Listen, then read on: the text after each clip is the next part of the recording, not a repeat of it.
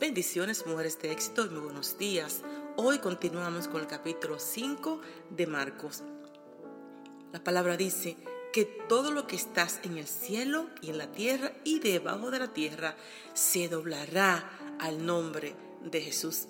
La palabra dice cuando Jesús llegó a la región de los Gadarenos, había un hombre poseído por muchos demonios. Y este pobre hombre era torturado, dominado por las fuerzas diabólicas. La palabra dice que él vivía en cementerios.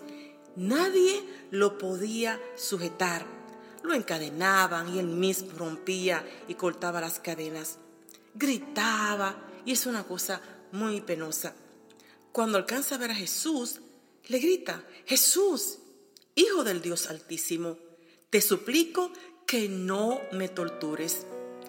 Pero Jesús conociendo que no era el hombre hablando, sino los espíritus malignos, Jesús le pregunta, ¿cómo te llama?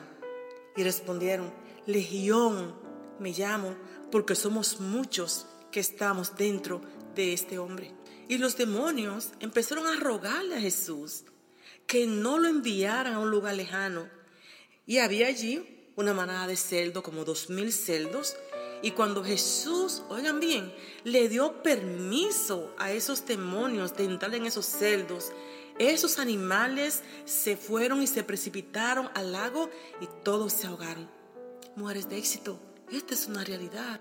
Los demonios siempre están buscando cuerpos y mente donde ellos puedan hacer y exhibir su maldad. Por eso que la palabra habla claro e enfatiza en Colosenses 3 que dejemos la ira, el enojo, el mal vocabulario, que podamos perdonar a los demás, que tengamos una mente sana, un corazón sano, para evitar que los demonios se apoderen de nuestras mentes. Hay que tener cuidado con lo que traemos a nuestros hogares, porque ellos están buscando toda oportunidad que nosotros le podamos dar para ello apoderarse. Y muchas veces cuando se apoderan de un cuerpo, la persona vivirá torturada sin la paz de Cristo. Cuando este hombre se vio libre, él quería seguir caminando con Jesús, pero Jesús le dice, ve a tu familia, ve a tus amigos y testifica todo lo que Dios ha hecho por ti en este día y lo bueno que ha sido contigo. Mujeres de éxito, nosotras que hemos experimentado el perdón, que hemos sido libres por Él, vamos a testificar las grandezas del Señor. Vamos a engrandecer a Cristo y no la circunstancia, no los problemas, no la negatividad, no, no, sino su bondad y su misericordia. Los versículos 21 al 43 de este capítulo 5 presenta dos grandes necesidades vino Jairo, el padre de una niña de 12 años.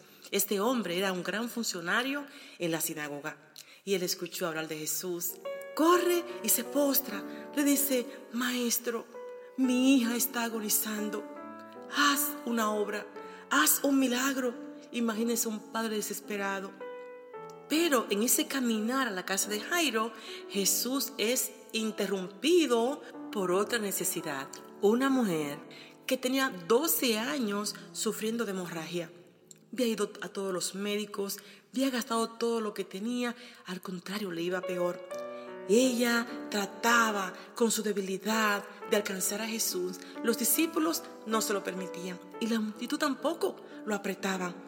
Pero ella dijo, si solamente tocare su manto, solamente tocare su manto, seré sana. ¿Y sabes qué hizo? Siguió luchando, siguió rompiendo barreras, siguió hasta que tocó el manto de Jesús. Y Jesús se dio cuenta que salió virtud y poder de él. Dice, ¿quién me tocó? Cuando miró, ella estaba asustada y Jesús le dijo, mujer, grande es tu fe, eres libre de tu azote. Termina esa experiencia y continúa el viaje a la, a la casa de Jairo. ¿Sabes qué? La niña murió.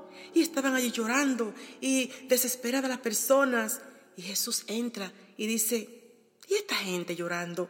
¿Por qué lloran? Den sus gritos. La niña no está muerta, sino dormida. Y Jesús le dice, Talita Kumi, niña, a ti te digo levántate. y al momento la niña resucitó. ¿Sabes qué? Hay situaciones que parecen que están muertas. Hay situaciones que parecen que ya no hay manera, no hay solución, pero Jesús le dice a ese problema que tú tienes, talita kumi, y el Señor resucita eso que está muerto a tus ojos y le da vida. Como siempre, la Pastora Dolores.